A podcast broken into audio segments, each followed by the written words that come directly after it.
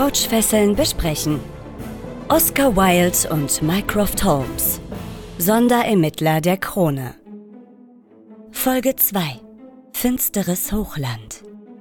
Die Angst geht um im schottischen Hochland. Immer wieder verschwinden Reisende auf den einsamen Straßen der Highlands. Treibt ein wildes Tier sein Unwesen in der abgelegenen Region des britischen Königreichs? Oder sind es raffinierte Straßenräuber, die entlang der Straßen auf ihre Beute lauern? Die Bevölkerung beobachtet die Entwicklung mit großer Sorge. Oscar Wilde ist überrascht, als ihm die Aufgabe übertragen wird, die tatsächlichen Hintergründe der vermissten Fälle zu klären. Widerwillig begibt er sich mit einer kleinen Gruppe von Ermittlern ins abweisende Hochland. Kaum vor Ort eingetroffen, muss Wilde erneut erkennen, dass er sich einer Gefahr gegenüber sieht, die weitaus tödlicher ist als zunächst angenommen.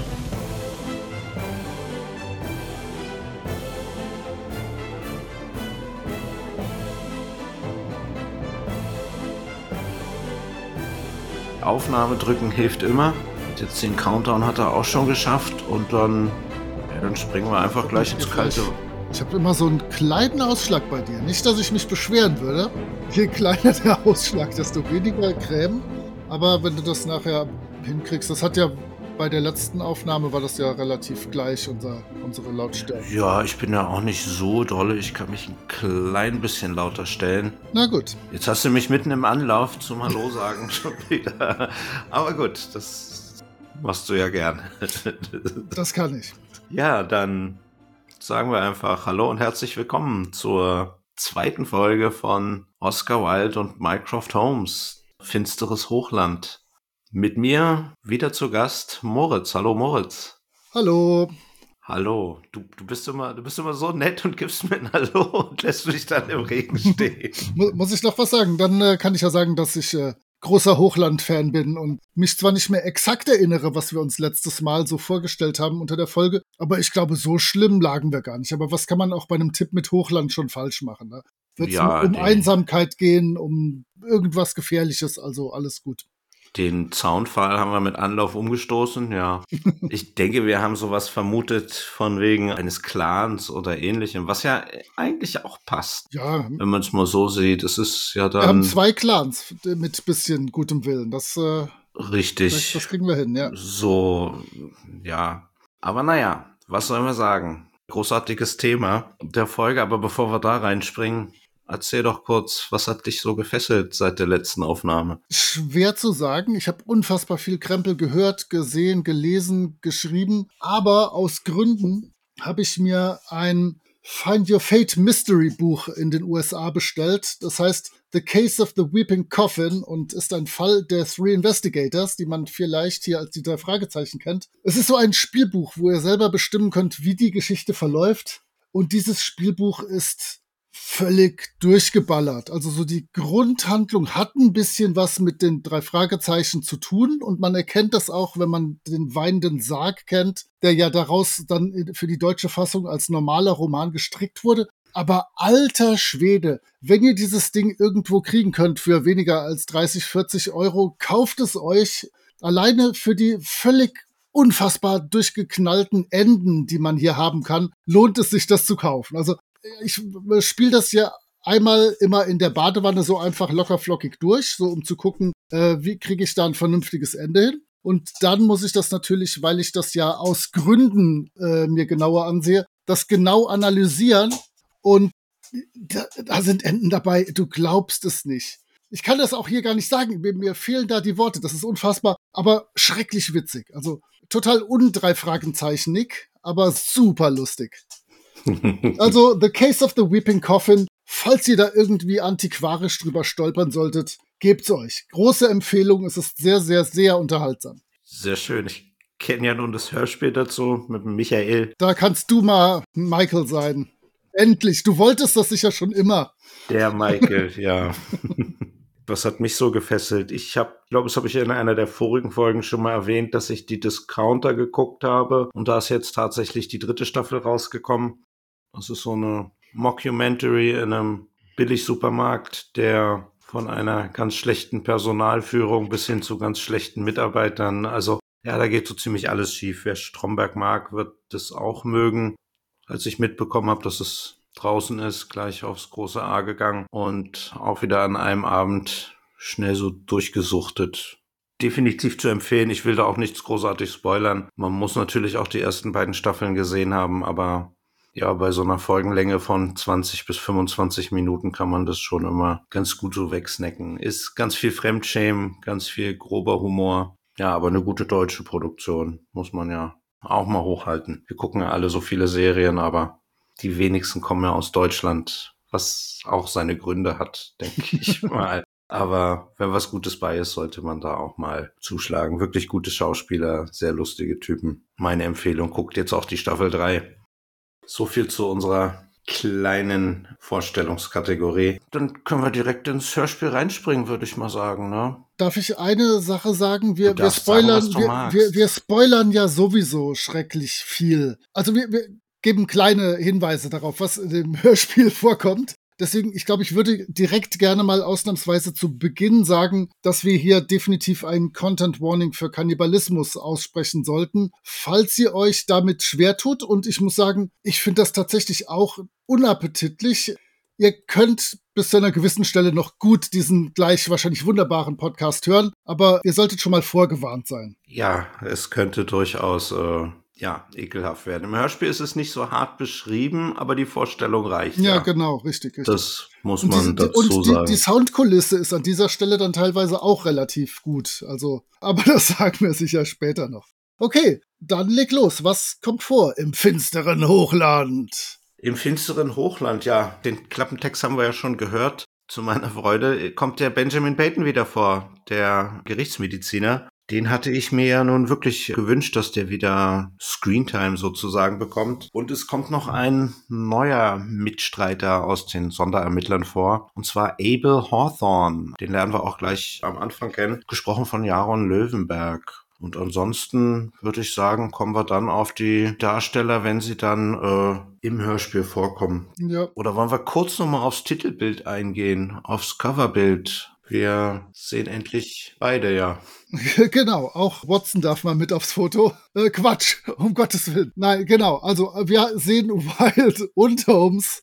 Ich habe mich gerade schon, wenn du es nicht rausgeschnitten hast, versprochen und das für Watson gehalten, denn es ist tatsächlich irgendwie für mich ein klassisches Sherlock Holmes Motiv, wo Holmes und Watson genau. irgendwo in irgendeinem Moor stehen. Für das Dartmoor ist es zu hügelig, also werden wir in irgendeinem Hochmoor in Schottland stehen. Und äh, ja, da stehen Wild und Holmes tatsächlich Wobei, wenn wir ganz ehrlich sind, das passt nicht ins Hörbuch, denn Wild und Holmes sind eigentlich nicht gemeinsam im schottischen Hochland, aber äh, das Bild ist einfach spektakulär schön. Wir haben so moosbewachsene grünliche Felsen, einen traurigen Baum, Nebel, diese zwei Typen, die uns den Rücken zuwenden, das sieht schon klasse aus, aber ja, äh, es ist auch nicht äh, Hawthorne, denn der hätte wahrscheinlich irgendeine fette Wumme, irgend so, ein, so eine Elefantenbüchse dabei. Vielleicht sind es ja Wild und Peyton, die ihre neue Freundschaft dort gemeinsam besiegeln und äh, romantisch ins, ins Hochmoor starren. Ich weiß nicht. Was glaubst du? Ich denke mal, es wird eher Mycroft und Oscar sein so vom, vom Gefühl her, weil ja. der eine hat ja auch helle Kleidung an und das würde dann doch eher zu Mycroft passen, denn wir wissen ja, das ist nun gar nichts für ihn. Der würde lieber im Diogenes Club sitzen und ein Buch lesen, ganz gemütlich. Ja. ja, und die andere Person mit dem Hut, klar, soll das Oscar Wilde sein. Was mir noch auffällt ist, ich vergleiche das gerade mal mit dem anderen Cover, aber wir haben Blut angedeutet, so Bluttropfen. Du meinst in der die das Bild so ein bisschen umrahmen, ja genau. Die so diesen Ornamentrahmen, den das Bild umfasst, mal ein bisschen. Ich gucke kurz mal in der Folge eins. Da ist das. Da ist das nämlich tatsächlich nicht so. Da ist es ein anderer, das ist ein bisschen so ein Schleier, wie so ein Rauch. Aber in Teil 1 war ja auch kaum Blut, außer natürlich beim ins Auge stechen. Das wird vermutlich doch halbwegs blutig gewesen sein, aber sonst Wobei, wenn ich es jetzt vergleiche, ist es das gleiche. Okay. Ich habe das eine jetzt digital, das andere vor der Nase als CD. Aber hier würde das Blut ja ganz gut passen. Sieht Auf an einigen Fall. Stellen im Baum so ein bisschen aus wie äh, rote Blüten, aber. ja, das stimmt. Du hast es echt gut gesagt, dann direkt zu Beginn. Ist ja genügend Blut für uns alle da.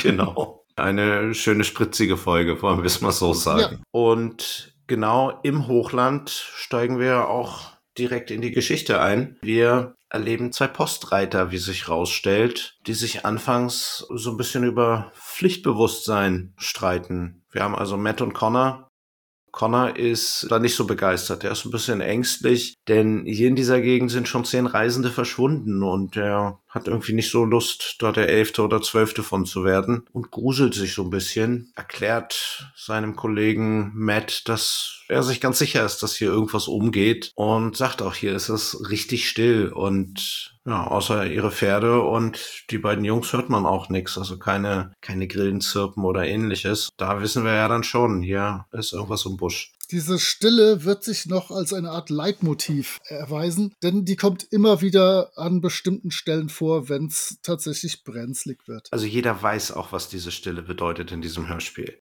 So außer die Menschen, die es tatsächlich wissen müssten aufgrund ihrer Erfahrungswerte. Du weißt ja und ihr, die ihr dort zuhört, wisst, ich komme vom Rollenspiel her und es gibt im Rollenspiel die klassische Regel Never split the party, also nicht die Gruppe aufteilen. Man kennt es auch aus jedem x-beliebigen Horrorstreifen. Bleibt zusammen, ihr Idioten. Und natürlich sind Connor und Matt keine Rollenspieler und sie gucken keine Horrorfilme. Also überlegen sie, reiten wir zum nächsten Dorf oder zum nächsten Hof oder reiten wir zurück zum letzten Dorf, wo wir herkommen? Was sollen wir tun?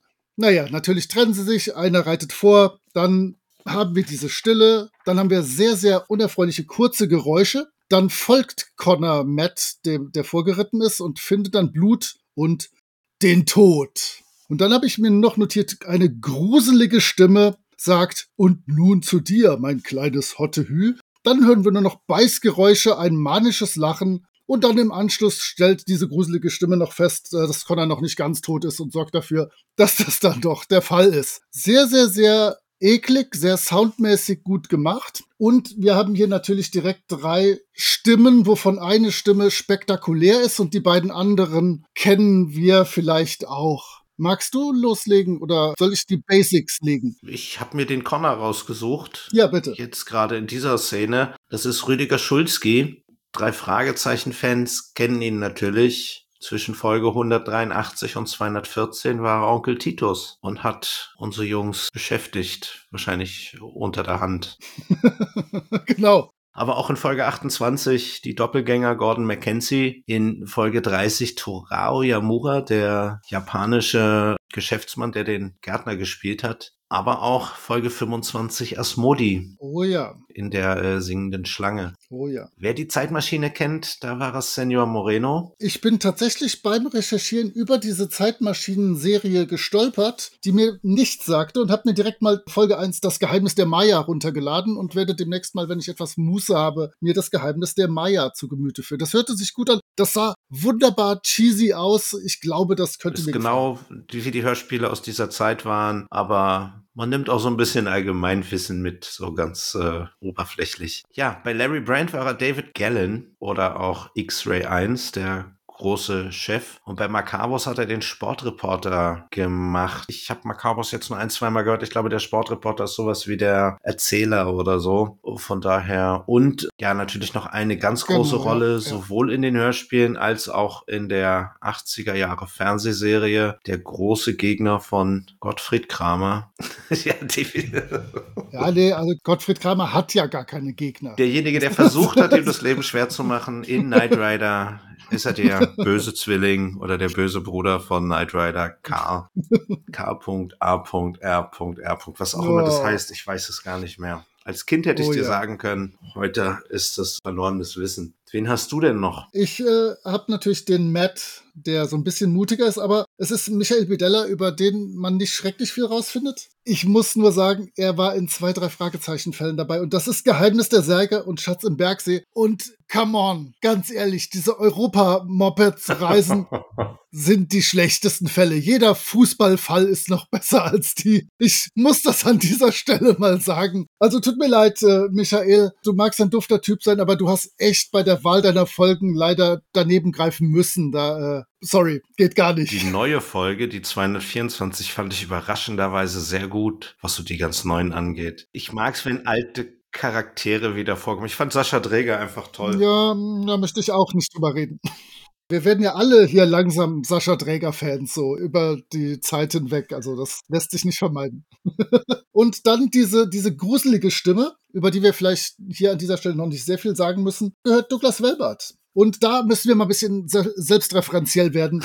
Der hat alles gesprochen, hat eine tolle Stimme, aber vor allem war er Sir Henry Baskerville in äh, einem Hörspiel, wo ihr vielleicht hier jüngst etwas zugehört habt. Also top. Ich habe den Film jetzt dazu gesehen, den 54er mit Basil Rathbone. Und du erinnerst dich, dass ja. ich ein bisschen Probleme mit der Szene ja. hatte, wo sie den äh, Sträfling konfrontieren wollten, der die Lichtsignale gab und dann auf ihn geschossen haben. Nachdem ich den Film gesehen habe, macht das ja auch Sinn, denn er ja. hat ja mit einem Felsbrocken auf sie geworfen. Da ist die Reaktion dann doch ein wenig verständlicher. Großartig gemachter Film. Was man alles im Studio so erreichen kann.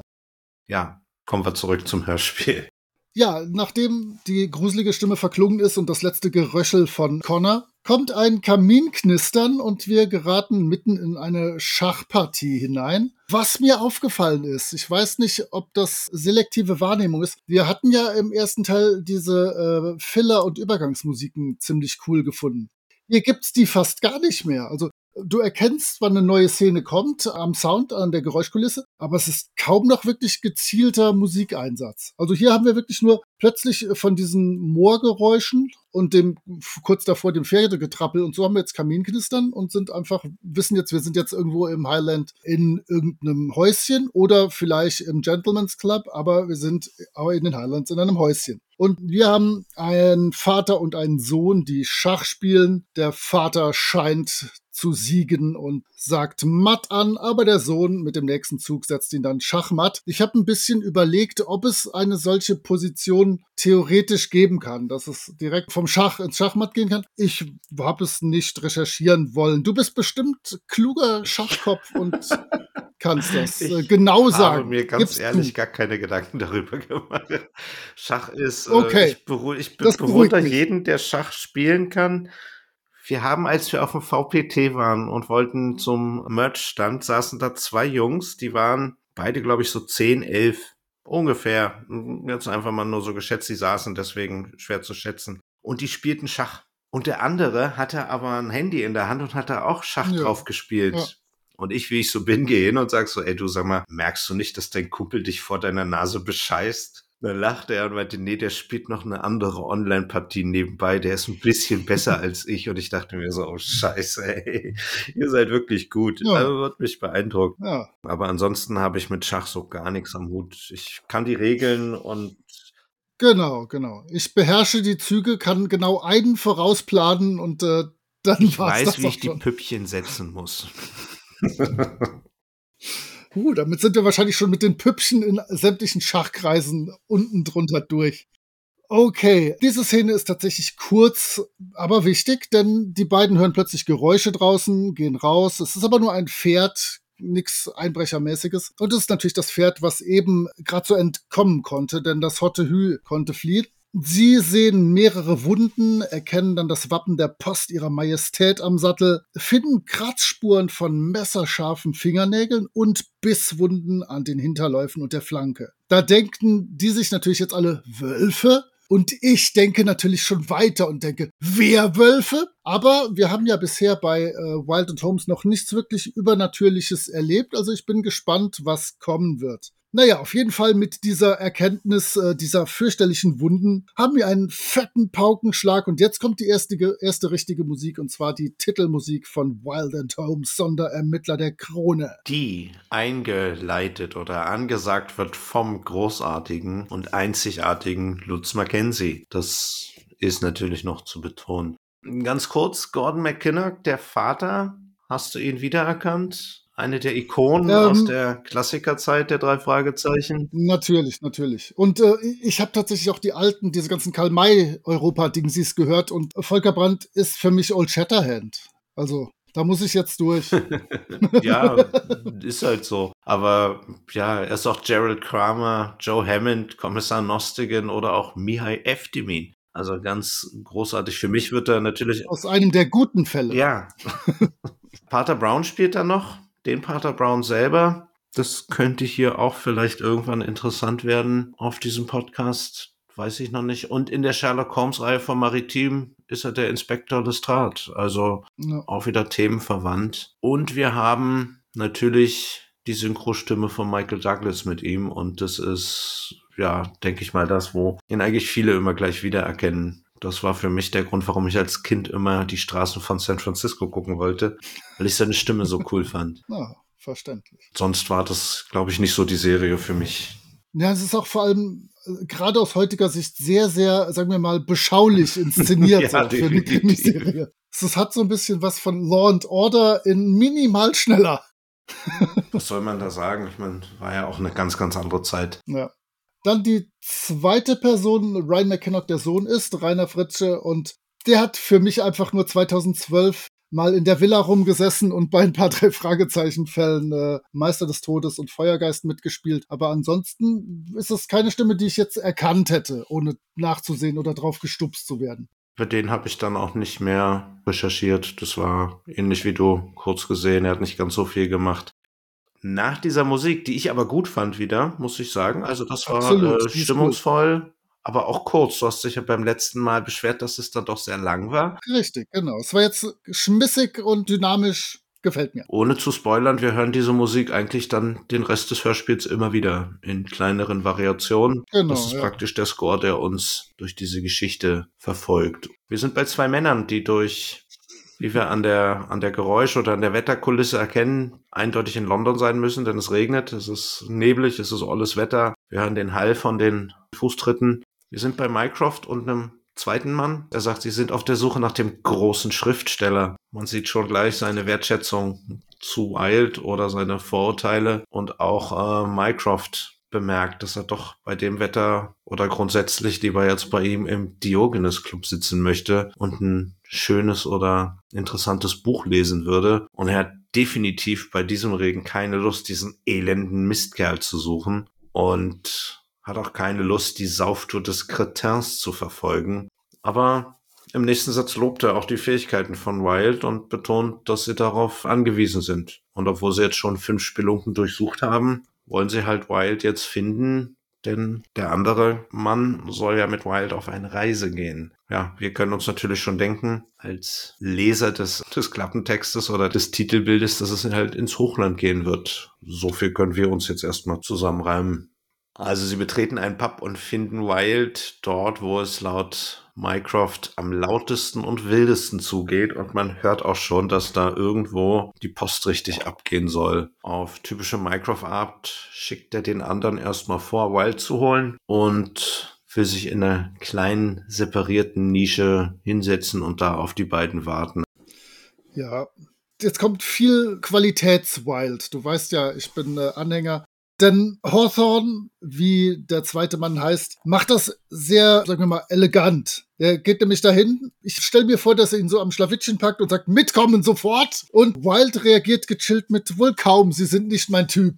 Das gefällt mir schon mal ausgezeichnet. Dann kommt ein langes Hin und Her Gejammer und Gezeter und Holmes deutet aber an, Alter, ich hab dich in der Hand, ich hab eine Luftveränderung für dich, es geht in die westlichen Highlands. Und dann kommt wieder ein Wild-Spezial. Es wird wieder darauf hingewiesen, dass er ja mit Sherlock zusammen diese Kunst des Deduzierens, der Deduktion erlernt und verfeinert hat und beweist jetzt bei diesem Hawthorne-Typ, dass er genau weiß, was es mit ihm auf sich hat. Das ist sehr, sehr schön gemacht. Er sagt ihm, dass er Großwildjäger ist, mit allen einzelnen Schritten, aber dass er ihn für einen Großwildjäger hält oder weiß, dass er einer ist, kommt dann erst ganz am Schluss, so als große Auflösung. Und zwar sagt er, Sie sind erst seit wenigen Tagen aus dem Ausland zurück. Sie waren in einer Region mit höheren Temperaturen und mehr Sonne. Und er grenzt das mal ein auf Afrika oder Indien, wo er dann mit Indien richtig liegt. Er sagt, das Hemd und der Mantel sind nicht in Europa gefertigt. Er hat Schwielen an den Händen und Narben auf dem Rücken der rechten Hand und Einkerbungen unter dem rechten Auge, so vom durch das Diopter oder wie auch immer das Ding bei einem Gewehr heißt, ich bin Pazifist. Er hat Verfärbung an den Fingerkuppen vom äh, Schießstoff, äh, Schießpulver. Also klarer Fall, sie sind Großwildjäger. Hawthorne sagt erstmal, naja, dann hat Holmes ja bestimmt schon mal irgendwie was über mich erzählt, aber selbst der sagt, nee, nee, über sie habe ich ganz bestimmt nichts erzählt.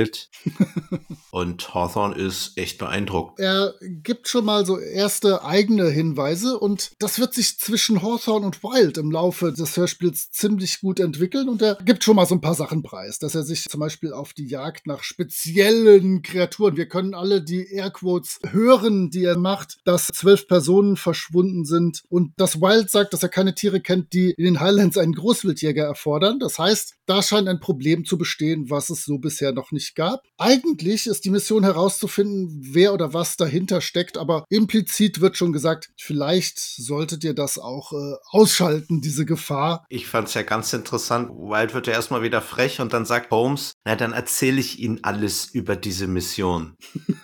das sind genau eigentlich vier Stichpunkte, ne? Seit zwei Monaten zwölf Vermisste. Ja. Einzige Spur ist ein Pferd, was gefunden wurde. Das sind alle Infos, die er ihm gibt in diesem Ich erzähle ja. Ihnen jetzt alles Paket. Soll nach Inverness gehen und wir erfahren, dass Dr. Peyton mitfährt. Und da habe ich beim ersten Mal hören natürlich gleich einen Sprung auf meinem Sessel gemacht. Ich fand den ja in der ersten Folge klasse und finde es auch wichtig, dass diese Organisation auch ein paar äh, wiederkehrende Gesichter hat. Ich werde in der nächsten Szene sagen, dass es für mich zu Beginn ein bisschen anstrengend ist, aber auch diese beiden, Peyton und Wild, raufen sich dann doch irgendwie zusammen. Ich fürchte, dass es diese leicht sexuellen Frotzeleien permanent geben wird. Ich hoffe, die schlafen ein bisschen ein. Die können ja auch dann ähm, über ihre Expertise frotzeln und so. Das bietet sich sich ja eher an. Ja, ich hoffe, er wird nicht immer auf diese Geschichte reduziert, weil sonst müssen wir uns noch irgendwas ja. einfallen lassen, was wir dann dazu immer passend einspielen und das könnte vielleicht nicht unbedingt sehr politisch korrekt sein. Buh, Peyton!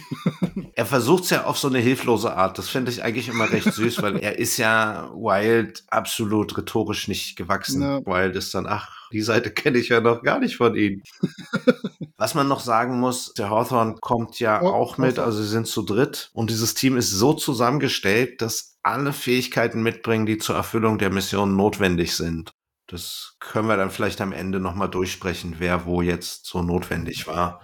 Mhm. Ich finde sowieso, dass ich so ein paar Rollenspielelemente an einigen Stellen erkenne, mhm. äh, die ich dann auch gerne ansprechen werde. Und hier ist es auch so du hast ja dann so eine Gruppe von Charakteren, die das Abenteuer antreten. Und hier haben wir wirklich dann halt so die unterschiedlichsten Qualitäten, die gemeinsam dann vielleicht gut funktionieren. Im Idealfall oder im schlimmsten Fall sich einfach nur streiten und das alles fürchterlich in die Grütze geht. Wie in jeder guten Rollenspielrunde, die was auf sich hält. Die Chance ist 50-50. Wie in jeder guten Rollenspielrunde, die es gibt. Die Gruppe geht praktisch nachdem sie die Quest angenommen hat, weg und im Hintergrund wird nochmal getuschelt. Genau, richtig. Das habe ich mir auch notiert. Die Geheimniskrämern genau. noch ein bisschen. Ich weiß nicht, ob es dazu schon Verb gab, dann wird es das jetzt geben. Wir Geheimniskrämern. Ja, in dem Fall ist es natürlich äh, Holmes, der Hawthorne noch zuflüstert, dass er bitte Wild nur so viel wie möglich mitteilen soll. Und damit wissen wir, du hast es eben schon gesagt, sein rundum äh, Informationspaket ist spärlich, dass da noch was dahinter stecken muss.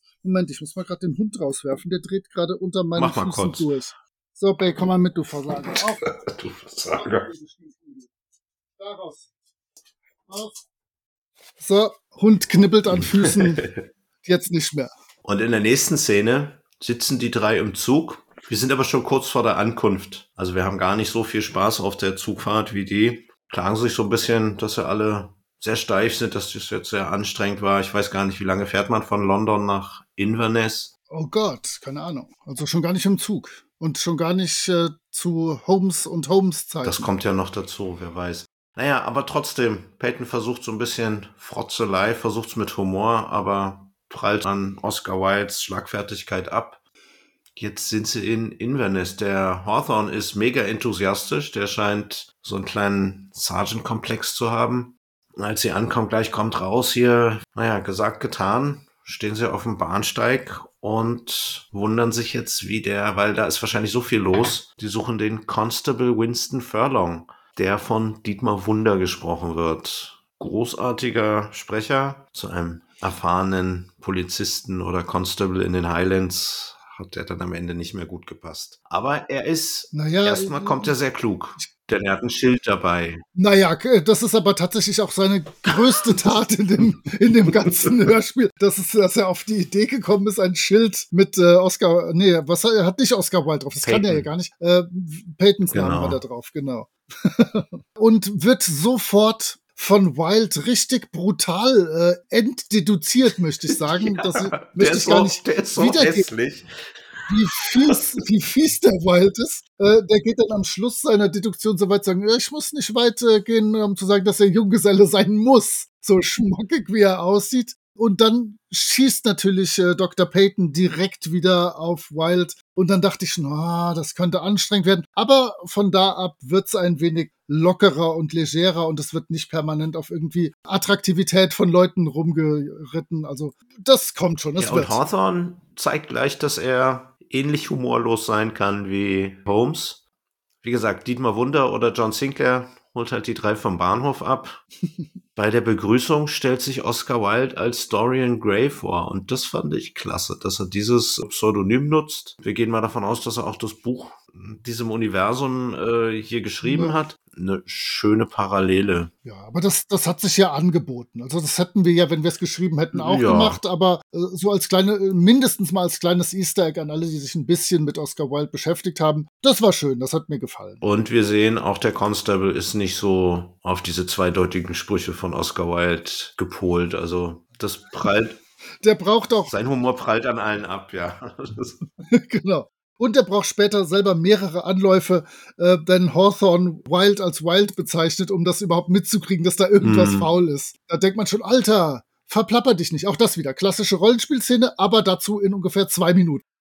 Bitte, weiter. ja, sie gehen dann, äh, sie schlendern dann zum Büro des Constables und da wird dann von den drei, ich habe sie in Anführungsstrichen Weltmännern genannt, sich natürlich noch ein bisschen über Inverness lustig gemacht. Da ist ja nun gar nichts los. Der Constable sagt aber, ja, wenn sie erstmal eine Weile noch ein bisschen weiter draußen waren, dann kommt ihnen das hier vor wie der Nabel der Welt. Beschreibt so ein bisschen die Gegend, erzählt so ein bisschen was. Das ist alles sehr weitläufig, sehr menschenleer. Tatsächlich, bevor es jetzt hier mit den verschwundenen Menschen losging, gab es tatsächlich nur Viehdiebstahl und mal die ein oder andere Kneipenschlägerei und ansonsten eher so ein ruhigerer Arbeitsplatz. Ja, kommen in sein Büro an und da ist eisekalt. Da bringt er dann noch mal so einen Witz von wegen hier. Also für meine Gehaltsklasse kann man froh sein, dass wir hier Stühle haben. Ja, der scheint sehr unzufrieden mit seinem Arbeitgeber zu sein und trinkt auch erstmal einen. Die anderen lehnen allerdings sein Angebot auch einzutrinken ab, selbst Wild. Und wir erfahren, dass er denkt, wobei ich da finde, das ist noch so einer seiner helleren Momente, weil er erklärt uns, dass die Vermissten wahrscheinlich alle tot sind. Ist da auch sehr schlüssig, sagt er, es kam ja auch keine Lösegeldforderung oder ähnliches, da hat sich niemand wegen gemeldet, die sind einfach weg. Was soll jetzt mit denen sein? Und dann zeigt er ihnen noch den Sattel des Pferdes, ja, wo man richtig tiefe Bissspuren sieht, wo schon so ein bisschen klar wird, dass es sich hier vielleicht doch um was anderes handelt als ein einfaches Tier. Wir erfahren auch, dass das Pferd selbst dann an den Bissspuren eingegangen ist. Kurze Zeit danach. Da klärt uns dann der Doktor auch noch drüber auf, dass viele Tiere halt Bakterien oder viele Raubtiere Bakterien in ihrem Maul oder an den Zähnen haben und dass deswegen Wundbrand. Ja, und dann gehen sie da noch so ein bisschen Du hast äh,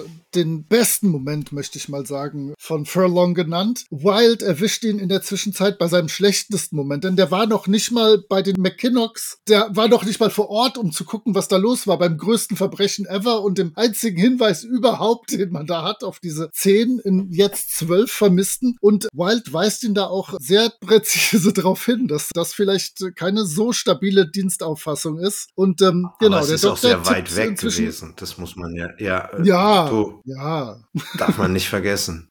der Arme. Genau. Und der Doktor tippt auf Löwe oder Panther und dann so mit einem dö, dö, dö Moment oder etwas, mit dem man jetzt gar nicht rechnet. Dann dachte ich, ja, Werwolf, Werwolf, Werwolf. Aber äh, wir werden sehen, vielleicht doch nicht. Offensichtlich wissen die ja, was dahinter steckt, dass sie dann da in so ein Ratespiel sich einlassen, denn Peyton geht dann los und möchte ein Telegramm abschicken. Der scheint also genau zu wissen, was jetzt los ist und Wild ist ja auch nicht dumm und kriegt es dann auch mehr oder weniger spitz und stellt dann den Hawthorne alleine zur Rede und sagt, komm, jetzt mal hier so ein bisschen Infos raus, weil offensichtlich werden wir hier alle unser Leben riskieren und ganz ehrlich, da habe ich gar keine Lust drauf, wenn ich nicht mal weiß, was mich da erwartet. Ja, kann ich voll nachvollziehen. Das ist dann auch in der Tat der erste Moment, wo Hawthorne und Wild wirklich bonden, hm. denn beide stellen in diesem Moment fest, dass sie beide von Holmes in den Dienst gepresst werden oder wurden und gar nicht so scharf darauf sind und das äh, alles nur gezwungenermaßen machen. Und dann merkt man schon, okay, okay, der Hawthorne hat doch jetzt alleine dadurch spätestens Sympathien für Wild und wird vielleicht sich mehr auf seine Seite schlagen, als es bisher aussah. Richtig, und da verplappert er sich ja auch das erste Mal. genau. Und sagt dann hier, wenn Peyton wiederkommt, der hat die Akte, lass sie dir von dem geben. Ja, im Endeffekt schiebt er so ein bisschen den schwarzen Peter weiter, ne, indem er ihn an die Akte verweist, aber naja, der ähm, Peyton kommt wieder, wird gleich von Wild zur Seite genommen. Nach so ein bisschen Gegenwehr rückt er dann die Akte auch raus. Ja, ich glaube, ab hier könnte man dann doch die Triggerwarnung nochmal einwerfen. Ja. Es geht um Barnabas Moore. Barnabas Moore ist ein Kannibale, der hat sich die Zähne angefeilt. Er kommt aus einer, sag ich mal, Dynastie von kannibalistischen und inzestiösen Menschen. Die Familiengeschichte ist halt die, dass sie damals, denke mal, es war dann schon so, wie man, wie ich es rausgehört habe, in so Mittelalter-Richtung. Ja, nicht unbedingt Mittelalter, aber wann würdest du die denn dahin verfrachten von der Zeit? Du meinst jetzt diese Vorgeschichte, genau. die, wir, die wir gleich hören. Die ist tatsächlich im Februar 1890, aber man kann halt wirklich schon vermuten, dass das sich schon vielleicht ein oder zwei Generationen weiter zurückzieht. Also ich weiß es nicht, ist vielleicht sogar schon viel länger. Ja, das stimmt. Das können noch mehr Generationen sein, ja. Es ist eine Familie Familie, die damals, als es nichts zu essen gab, dann angefangen haben, Reisende oder andere Leute wegzuschnappen und sie aufzuessen. Da das in der Gesellschaft nicht so gut ankam, haben sie dann sehr isoliert gelebt, haben dann mehr oder weniger Inzucht untereinander betrieben und wurde dann so ein degenerierter Clan. Und dann erzählen sie, ja, wir haben den gefangen genommen und der ist aus dem Grey Tower ausgebrochen. Da ist der Peyton erstmal ganz echauffiert, dass der Grey Tower jetzt auch noch fällt und Holmes wird uns hängen lassen, wenn wir jetzt hier so viel ausplaudern. Also der Grey Tower ist äh, ein Gefängnis, was in der Gegend irgendwo geheim stationiert ist, in dem die ganzen fiesen Leute, Leute mit psychischen Krankheiten, richtige als Monster beschriebene, verrückte Wissenschaftler. Also tatsächlich das Arkham Asylum in den Highlands. Ja, es ist wirklich so geheim, wenn man davon irgendwo erzählt, sagt er, kannst davon ausgehen, du wirst irgendwie beseitigt. Und da ist dieser Barnabas Moore ausgebrochen. Der Wild, sein Kommentar, der dann irgendwie kommt, ist hier, ich bin tatsächlich mal gespannt, was ihr beiden ausgefressen haben müsst, dass ihr so unter der Fuchtel von Holmes steht, dass der euch so unter der Kontrolle hat. Naja, und dann erzählt Hawthorne die Geschichte von diesem gemeinsamen Auftrag, der, wie du sagtest, 1890 im Februar genau. stattgefunden hatte, als sie das erste Mal auf Barnabas Moor getroffen sind. Und interessanterweise haben wir da jetzt plötzlich einen Erzähler in dieser Sequenz. Das fand ich ganz geschickt und ja ganz nett gemacht. Ja, Februar 1890 im Lake District. Also wir haben, es wird erzählt, dass zehn Männer aufgebrochen sind, um das Verschwinden mehrerer Menschen zu untersuchen. Es werden aufgezählt Mycroft, Peyton und Hawthorne. Die sind mit fünf Scotland Yard Beamten unterwegs. Mhm. So, jetzt habe ich noch zwei ja. Leute, die ich nicht zuordnen kann. Ich gehe mal davon aus, es sind wahrscheinlich Jäger, die da äh, ortskundig sind, weil so ein Scotland Yard Beamter wird jetzt sicherlich sich nicht in den Highlands da auskennen. Und äh, wenn ich darf, übernehme ich tatsächlich hier den Teil. Denn einmal hat er zu Beginn eine tolle, treibende Hintergrundmusik. Mhm. Das ist wirklich so, so ein bisschen Treibjagd-Feeling. Und dann ist es original. Die Abenteurerinnengruppe steht im Rollenspiel kurz vor der Höhle, wo die bösen Orks sind und stellt fest, dass die Orks äh, natürlich damit rechnen, dass sie kommen, weil die sich ja vorbereiten konnten und Fallen gelegt haben und alles Mögliche. Und das ist wunderbar. Erstmal wird die Gruppe von Kommissar Zufall darauf hingewiesen, dass da in der Gegend diese Kannibalen-Sippe ihr Unwesen treiben muss. Natürlich tun sie es für Krone und Vaterland und natürlich ist vor der Höhle ein Vorhang aus gegerbter Menschenhaut und der Peyton kotzt das erste Mal. ja. Dann finden sie innen drin Höhlenmalereien mit Illus von der Jagd auf Menschen und dann gehen sie tiefer in die Höhle und ich habe nur mir aufgeschrieben während des Hörens, oh oh, Hinterhalt ja. und dann mit Ausrufezeichen Hinterhalt. Denn das war's dann auch für den ersten von denen, der da vorgeht. Forbes ist mit einem Schlag und einem Gurgeln tot. Dann heißt es nur noch feuerfrei. Es bricht ein gigantisches Armageddon aus. Die degenerierten, entstellten und mit spitz zugefallenen Zähnen bewährten Gegner greifen an. Die Musik wird immer intensiver und begleitet die Erzählung. Das ist wirklich verteufelt gut gemacht. Und wir lernen am Schluss, dass nur Hawthorne, Holmes und Peyton überlebt haben. Und ich mache eine kurze Sprechpause und Barnabas Moore, der auch flüchten konnte und auf den wir jetzt ein paar Jahre später treffen, fünf oder sechs. Ja, so in dem Dreh, ja. In dieser Szene hatte ich so wirklich, ich habe den Pulvergeruch oder den, den, mhm. wie er das beschreibt, ich habe es wirklich mir vor, also ich habe mich wirklich da reinversetzen können, dass man in diesem Pulverrauch, nennt man es doch, oder? Nennt man es Pulverrauch, ja? ja und dann, dann, das haben sie, haben sie wirklich gut dargestellt und, ja. wobei das muss ja ein Riesenclan gewesen sein, wenn die mehrere Minuten da Feuergefecht, das ist schon beeindruckend. Ja. Das war auf jeden Fall schön inszeniert, definitiv. Und das Ganze endet dann auch genau mit einem Paukenschlag. Mhm. Also perfekt inszeniert das Ganze echt. Äh, ich habe geschrieben, gut gemacht. Und zwar damit meine ich sowohl Hawthorne, Holmes und Peyton als auch äh, die Regie und äh, alle, die da am Hörspiel beteiligt waren bei diesem Teil. Und jetzt weißt du auch, warum Holmes nicht mit auf die Außeneinsätze will, weil seine weiße Anzug genau. wie Poirot. Das war sein letzter Außeneinsatz, glaube ich. Der ganze Anzug schmutzig, überall diese roten Flecken.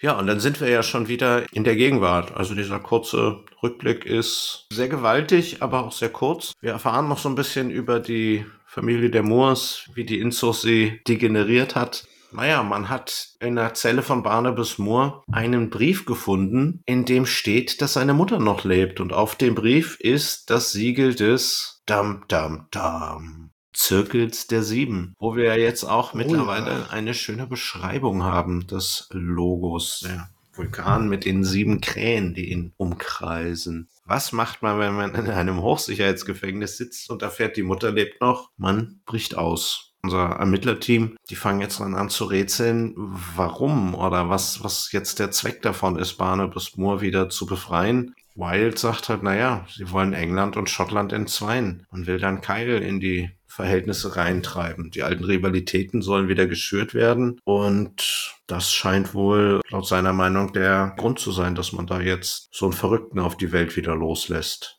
Ja, und weil der Inspektor es ja nicht auf die Reihe gekriegt hat, bricht man jetzt gemeinsam zum Hof der McKinnocks auf, denn die sind in höchster Gefahr, wie Peyton jetzt schlussfolgert. Jawohl.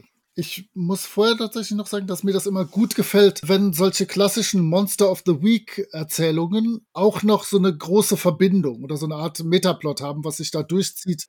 Ich mag es, wenn man so Einzelfolgen hat, wo ein Abschluss ist das haben wir ja hier beim ersten schon mal gehabt und werden es wahrscheinlich beim zweiten auch haben. Aber es gibt immer noch so einen großen Bogen, der sich da drüber spannt. Das ist klasse. Das gefällt mir gut. Ich bin gespannt, ob es so gut vorausgeplant ist, dass die schon über alle Folgen einen Bogen haben oder ob die halt über zwei, über vier, über sechs Folgen äh, Bögen spinnen. Ich bin mal gespannt. Aber das äh, wird sich noch erweisen. Da brauchen wir noch ein bisschen, bis wir dazu was sagen können, richtig. Ja. Ja, wir steigen in die nächste Szene ein und sind kurz vor dem Hof der McKinnocks. Und was soll ich sagen? Es ist still. Und es fällt Peyton auf, denn die anderen machen äh, Glenn Schrägstrich Tal Klugscheißereien und trinken Whisky aus dem Flachmann. Wahrscheinlich streiten sie sich äh, offscreen, äh, ob man Whisky mit oder ohne E schreibt und ob es eher torfig oder eher rauchig ist im Geschmack. Aber Peyton ist der Einzige, der da bei der Sache ist. Und genau, er spürt und hört die Stille und wir haben das klare Foreshadowing. Beim ersten Mal zu Beginn des Hörspiels war die Stille nichts Gutes. Das wird auch jetzt nichts Gutes sein. Genau die beiden. Also weder der Einheimische noch der Großwildjäger, denen fällt sowas auf.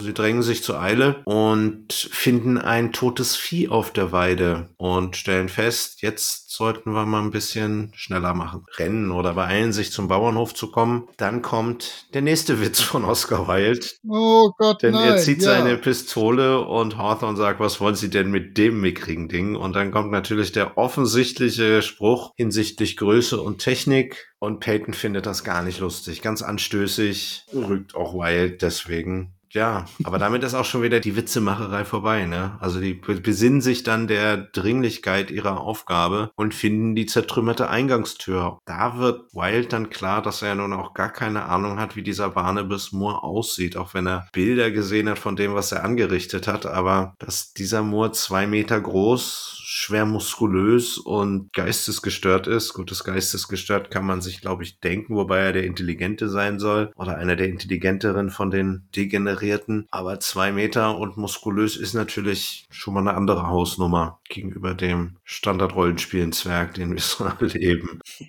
Im Haus finden sie dann nur die Leichen der beiden Eltern und den sterbenden Ryan, der so ein bisschen röchelt seine letzte Sorge ist wirklich, rettet Elsa. Rettet Elsa. Barnabas hat sie mitgenommen oder halt dieses Monster, wer ihn nennt. Also erklärt kurz was von dem Kampf. Man merkt, er hat irgendwie kaum noch Kraft. Sagt auch, nehmt den Hund mit, den Hofhund hier, Angus. Der liebt Elsa, mit dem findet er sie. Und während er da so am Sterben ist, sind die dir auch noch am Diskutieren. Also da ist dann auch schon wieder so eine Uneinigkeit. Ich glaube, Peyton und der Hawthorne bleiben und der Wild geht mit dem Constable raus. Also er gibt wirklich alle noch alle Infos und dann ist er tot. Und da wird dann der Hawthorne richtig wütend. Was heißt wütend, aber sehr entschlossen. Packt sich so ein bisschen Rachedurst auf seine Stimme und haut dann noch so eine kurze Motivationsrede in die Runde und sagt, ich hole den Hund. Ich kann ganz gut mit Tieren. Und dann wird es Zeit, dass jemand hierfür bezahlt bislang seine größte Tat in dieser Abenteurergruppe, dass er den anderen so ein bisschen Motivationsschub gibt. Ich glaube nochmal plus eins auf alle Proben dass er ganz gut mit Tieren kann. Davon gehe ich aus bei einem Großwildjäger. Also ihn hätte ich jetzt per se auch erstmal dafür zugeteilt, den Hund zu holen. Naja, aber Großwildjäger und gut mit Tieren können ist wie Soldat und gut mit Menschen können. ich, ich, weiß nicht, ob das zwingend Hand in Hand gehen muss. Auf, auf jeden Fall ist der Beginn der Szene ist ein ziemlicher Hammer und ich muss euch einfach da so ein bisschen mitnehmen, was in meinem Gehirn los war. Zuerst mal war in meinem Gehirn überhaupt nicht vorhanden, dass diese Nulpe Furlong überhaupt dabei war der, der war mir irgendwie so durchgeflutscht, dass der jetzt zu, mit McKinnox mit war, war mir nicht klar. Okay, ich habe die Szene genannt, auf der Jagd. Äh, wir haben eine Musik, keine Musik, wir haben so einen reinen Trompetenklang, Pferde, Hunde, Gebell, klassisch. Der Hund führt die Gruppe in ein enges Tal. Dort geht es nur zu Fuß weiter und sie müssen Pferde zurücklassen.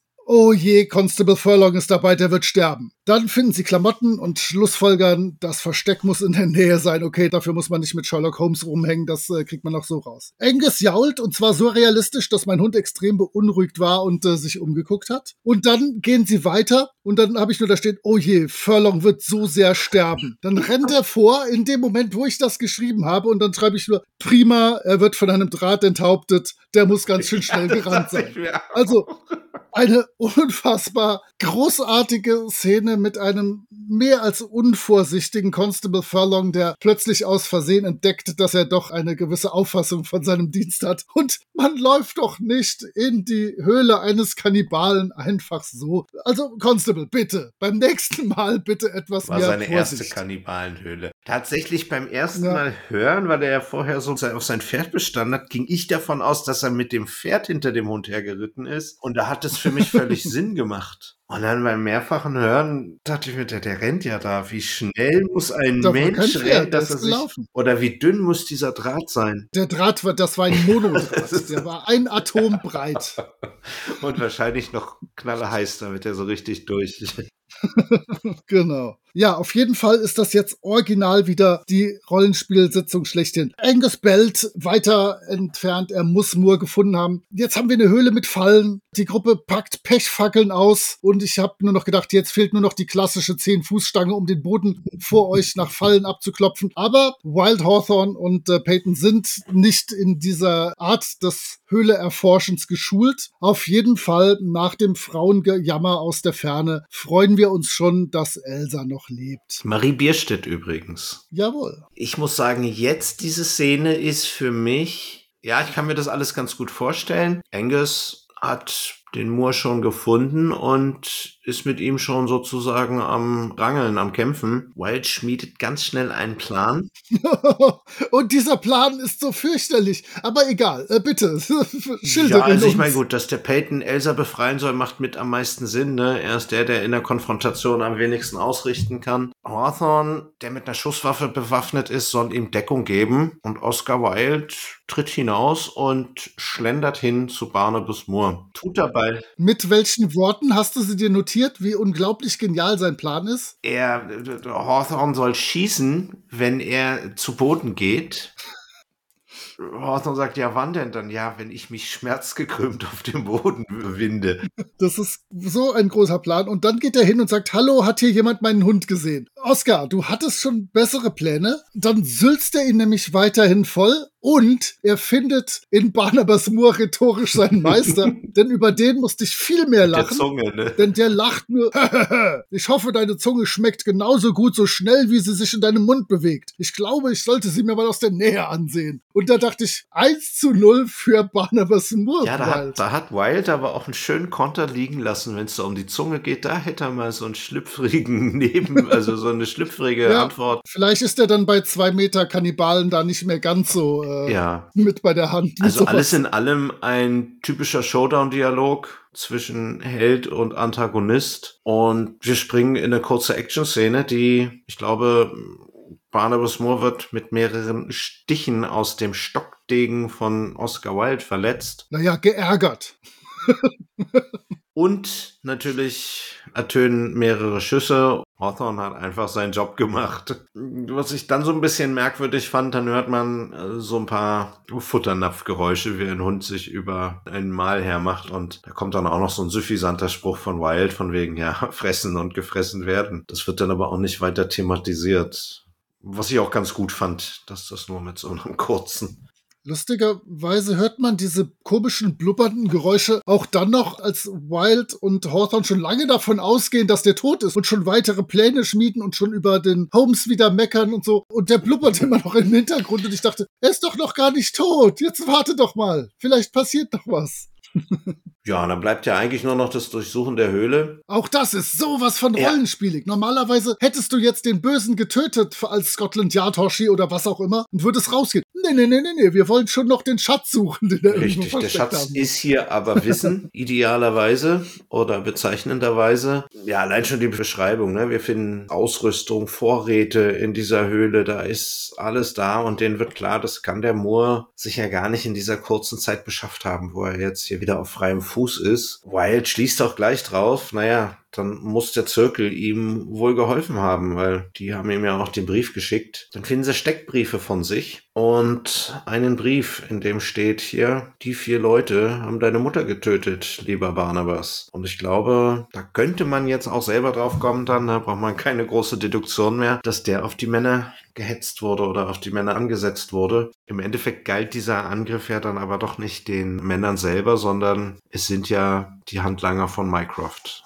Also will der Zirkel sich irgendwie an Mycroft rächen oder ihn ausschalten. Der ganze große Plan war also der, dass Moore in diesen Highlands äh, mehr oder weniger für Chaos sorgt und damit den Konflikt zwischen England und Schottland wieder anfacht, weil es sollte den Anschein erwecken, dass England Moore äh, tatsächlich auch unterstützt und kein Interesse daran hat, dass da jetzt diese Geschichte beendet wird. White hatte dann schon längere Zeit eine Zeitung in der Hand hier und zeigt es den anderen. Vom Edinburgh Echo, der eine Woche später datiert ist. Und, und, und zwar formulieren die das eine Zeitung aus der ja, genau. Zukunft. Genau. Da dachte ich, oh, das ist ja wie im Jesus-Video hier. Hui, hui, hui, hui, hui. Aber es ist nur schon eine vorgedruckte Ausgabe, die vorbereitet wurde für den nächsten Mittwoch. Aber ich dachte erst, ja, ja, ja, was machen Sie jetzt mit Zeitreise? Bitte nicht, bitte keine Zeitreise. Man will wohl oder wollte wohl irgendwo einen Aufstand schüren oder das Ganze. Also auf jeden Fall, man wollte diese politische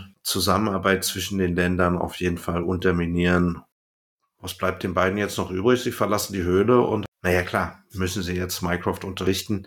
Dann sind wir auch schon beim Ende. Dann geht es relativ glatt in die Abspannmusik. Es gibt auch keine Post-Credit-Scene oder ähnliches. Ich habe auch die ganze Zeit damit gerechnet, weil es endet mit äh, unseren Kampf können wir auch morgen noch fortführen. Und das werden wir. Und dann kommt die Abschlussmusik. Und dann dachte ich, es kommt jetzt Oscar Wilde kehrt zurück in Das Geheimnis des Alchemisten. Aber das musste ich mir dann selber raussuchen, wie der nächste Teil heißt. Aber das hätte perfekt ja, gepasst. Ja, das könnte der Lutz ja auch noch machen. Ich denke, dafür hätte er noch Zeit im. Ich werde werd mal den Lutz anrufen. Lebt er noch? Lutz äh, bestimmt. Noch, Lutz, der, der Lutz lebt noch, ja. Okay. Ich werde meine Connections, die ich nicht habe, spielen lassen. Ja, dann würde ich sagen, kommen wir zum Schnellen und äh, ich weiß gar nicht, ob es so schnell ist. Für mich ist eigentlich ein schnelles Fazit auf meiner Seite. Von daher fang du doch einfach mal an. Meins ist auch schnell. Ich war vom ersten Teil sehr begeistert. Ich bin vom zweiten Teil halb begeistert. Mir haben natürlich diese ganzen klassischen Rollenspielszenen gefallen. Mir hat am Schluss das gefallen, dass die Presse mit drin steckt. Das hat so die leichte Der Morgen stirbt nie Vibes.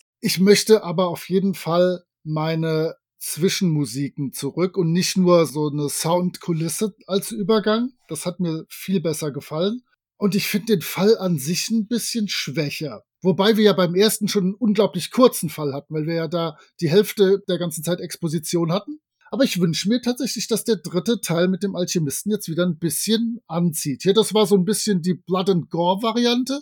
Mal schauen, wie sich's entwickelt. Ich bin gespannt. Bei mir geht der Daumen minimal nach Teil 1 runter, aber der war weit oben. Also keine Gefahr, dass es schlecht wird. Ja, also ich persönlich finde, dass es eine sehr gute Folge ist. Ähm, was ähnliches habe ich mir auch gewünscht. Ich habe mir einen etwas äh, umfangreicheren Fall gewünscht. Jetzt haben wir ja sogar einen Fall, der noch eine Prequel-Story sozusagen mitbringt. Wir haben ein bisschen mehr Action. Mhm. Wir haben einen neuen Charakter wieder eingeführt. Das hatte ich ja auch gesagt, wird diese ganze Sonderermittlergeschichte doch ein bisschen lebendiger. Wir erfahren, dass Wild nicht das einzige Opfer in Anführungsstrichen von Holmes ist, sondern es noch andere gibt, die dazu gezwungen werden. Dass Peyton wieder da ist, hatte ich mir ja auch gewünscht, dass der zumindest wieder vorkommt, dass er jetzt so schnell wieder vorkommt, ist das andere. Fand ich jetzt, äh, fand ich gut. Den Score mochte ich.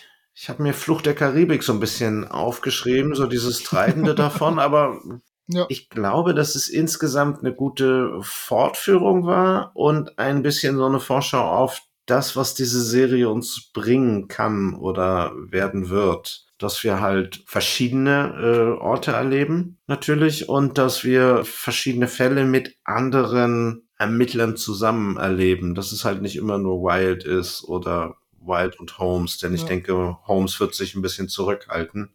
Äh, von daher, es hält den Bogen gespannt für mich, wie das sich insgesamt so weiterentwickelt. Da ja. bin ich definitiv gespannt und ich muss auch sagen, greift ja jetzt schon wieder in die nächste Kategorie vor. Ich bin mal gespannt, was der Alchemist, das war der Fluch des Alchemisten, wie hieß es? Der, das, das Geheimnis, Geheimnis des Alchemisten, ja. Da ist ja wirklich viel Interpretationsspielraum. Ich weiß, wie wir bei dem Titelnamen da saßen und keine Ahnung haben, wie das Cover dafür aussehen soll.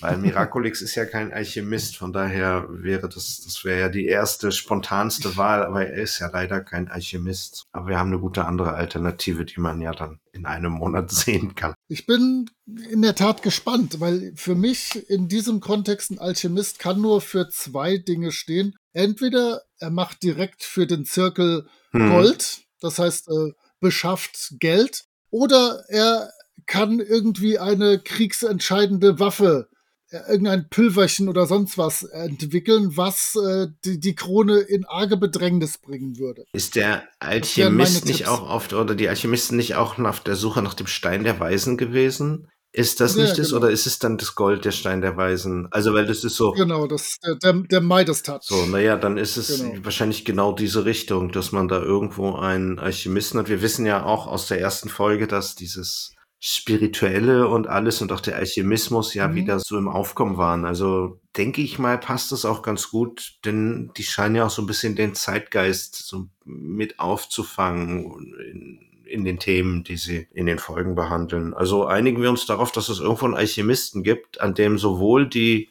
Sonderermittler als auch der Zirkel der Sieben Interesse haben und es einen Wettlauf um diesen Alchemisten geben wird. Das hört sich gut an. Das ist das hört sich vernünftig an. Einfach ohne jetzt. Oder der Alchemist ist schon für den Zirkel tätig und muss ausgeschaltet werden. Weil sonst äh, eine große Gefahr durch zu viel Geld und Macht in den Händen des Zirkels oder durch eine gefährliche Waffe in den mhm, mhm. Händen des Zirkels äh, auftreten könnte. Das sind die Optionen, viel mehr Optionen gibt es ja da nicht. Das ist ja. Ach, warte, wir liegen, liegen sicher wieder völlig falsch. Das stimmt. Ja. Aber ich hoffe, dass wir mit dem Thema dann doch an ein etwas zivileres Thema kommen. ja. Ich habe oft an Hannibal Lecter gedacht, wobei der zu zivilisiert für die ganze Geschichte ist. Ja. Warum hat er sie jetzt nicht aufgefressen? Weil er hat ja die Farm, alle anderen hat er entführt und die Opfer mitgenommen. Da möchte ich nicht drüber nachdenken. Ja, okay. Schließen wir das Kapitel hiermit und wollen darüber nicht weiter reden. Wir wünschen auf jeden Fall einen guten Appetit. Ja, haut rein. Noch eine Nebenfrage. Also wir haben ja letzte Folge festgelegt, dass ein Philanthrop ein Menschenfreund ist. Barnabas Moore könnte man jetzt aber nicht in diese. Das ist ein, eine, Eine andere, andere Art. Es, Liebe. nicht, es, es geht nicht um, es geht nicht um Kulinarik. Okay. So kriegen wir vielleicht irgendwann mal früher oder später so ein ganz klar geformtes Bild eines Philanthropen. Okay, wir werden schauen, wie sich das entwickelt über die 400 Folgen. Ein Lied, was toll zu dieser Folge passt, haben wir natürlich jetzt spontan erstmal nicht. Zur letzten Folge Zeitenwechsel ist auch schwer, vielleicht so ein Time After Time von Cindy Lauper oder so. Oh Gott, ja. Ja, aber was ist, was ist denn mit dem, mit dem Highlander-Soundtrack für Finsteres Ich hätte Hochland? sonst Weird Al Jankovic mit Edith äh, genommen. Ah, du bist aber auch unappetitlich. es gibt ja noch äh, von, von Alice Cooper und von so, so Bands wie Wasp so passende Eat Me Raw, aber das ist halt auch ein anderer Kontext. Das. Ich fürchte auch, ja. Dann habe ich noch einen Witz passend zum Thema. Wie nennt man einen Kannibalen, der seinen gesamten Stamm aufgefressen hat? Keine Ahnung. Dorfältester. Ja, das ist dann, oder der, oder der Kannibale, der als letzter m, äh, Mycroft Holmes und seiner Gang äh, entkommen kann. Das wäre dann auch der Clan-Älteste gewesen, ja. In dem Sinne, mit dem Flachwitz verabschieden wir uns wieder. ich esse gutes Sojafleisch, mir kann nichts passieren. In dem Sinne. Tschüss, bis Ciao. zum nächsten Mal. Achso, ich muss ja gar nichts machen, du bist ja